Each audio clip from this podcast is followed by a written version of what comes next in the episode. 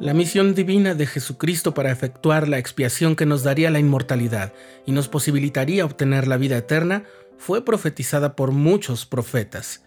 Incluso algunos de ellos pudieron ver en visiones y lo escribieron, detalles del alto costo que le tomaría al Salvador cumplir con esa misión.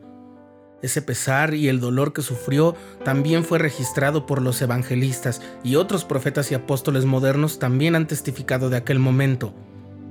Pero durante la restauración, el Salvador mismo dio testimonio de su propia experiencia al beber la amarga copa. Estás escuchando el programa diario,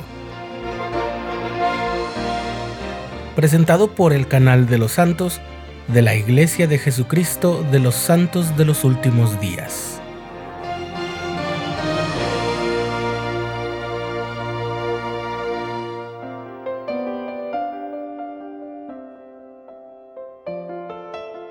El sacrificio expiatorio de Jesús se inició en el jardín de Getsemaní y terminó en la cruz del Calvario.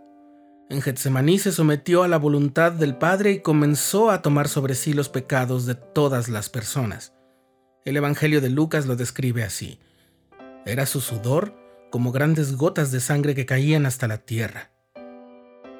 A lo largo de la historia de la fe cristiana ha habido muchas personas que creen en este relato literalmente, es decir, que creen que Cristo derramó gotas de sangre durante su padecimiento en el huerto de Getsemaní.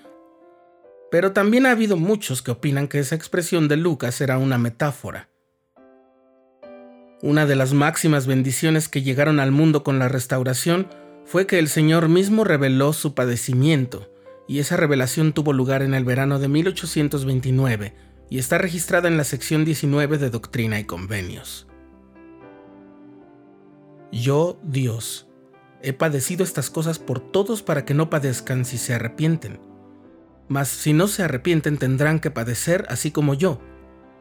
Padecimiento que hizo que yo, Dios, el mayor de todos, temblara a causa del dolor y sangrara por cada poro, y padeciera tanto en el cuerpo como en el espíritu y deseara no tener que beber la amarga copa y desmayar.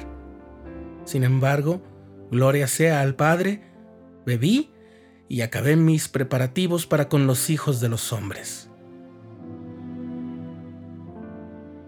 Sin embargo, el trance no terminó al salir de Getsemaní. El presidente Dallin H. Oaks ha enseñado que el Salvador siguió sufriendo por nuestros pecados cuando permitió que lo crucificaran. Ahora bien, ese no es el único momento de la revelación moderna en el que el Señor habló de su sufrimiento al llevar a cabo la expiación.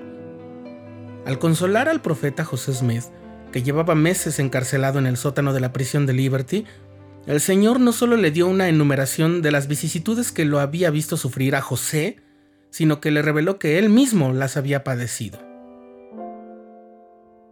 Los extremos de la tierra indagarán tu nombre, dice la sección 122 de Doctrina y Convenios. Los necios se burlarán de ti y el infierno se encolerizará en tu contra.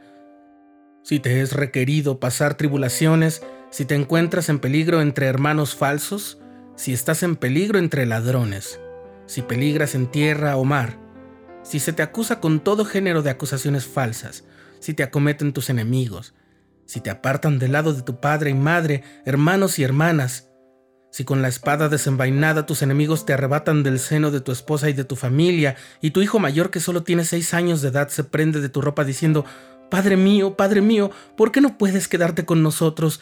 Padre mío, ¿qué van a hacer contigo estos hombres? Y si entonces lo echan de tu lado a fuerza de espada y te arrastran a la cárcel, y tus enemigos te rodean como lobos que buscan la sangre del cordero, si eres echado en el foso o en manos de homicidas, y eres condenado a muerte, si eres arrojado al abismo, si las bravas olas conspiran contra ti, si el viento huracanado se hace tu enemigo, si los cielos se ennegrecen y todos los elementos se combinan para obstruir la vía, y sobre todo, si las puertas mismas del infierno se abren de par en par para tragarte, entiende, hijo mío, que todas estas cosas te servirán de experiencia y serán para tu bien.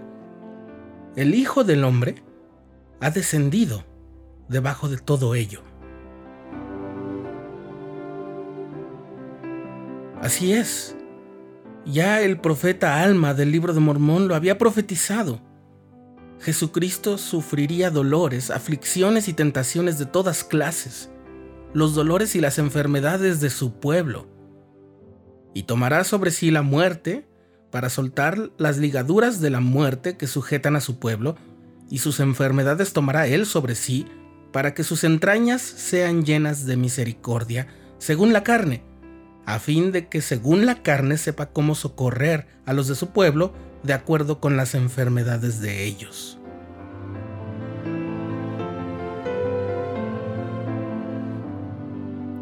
De nuevo, así es.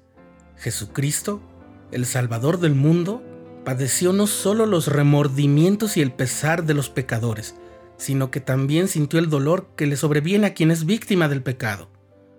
Y también padeció las molestias y los dolores de las enfermedades y los padecimientos físicos y espirituales. Por eso dice Alma que Él sabe cómo socorrernos, y por eso pudo fortalecer a su profeta José en medio de su angustia.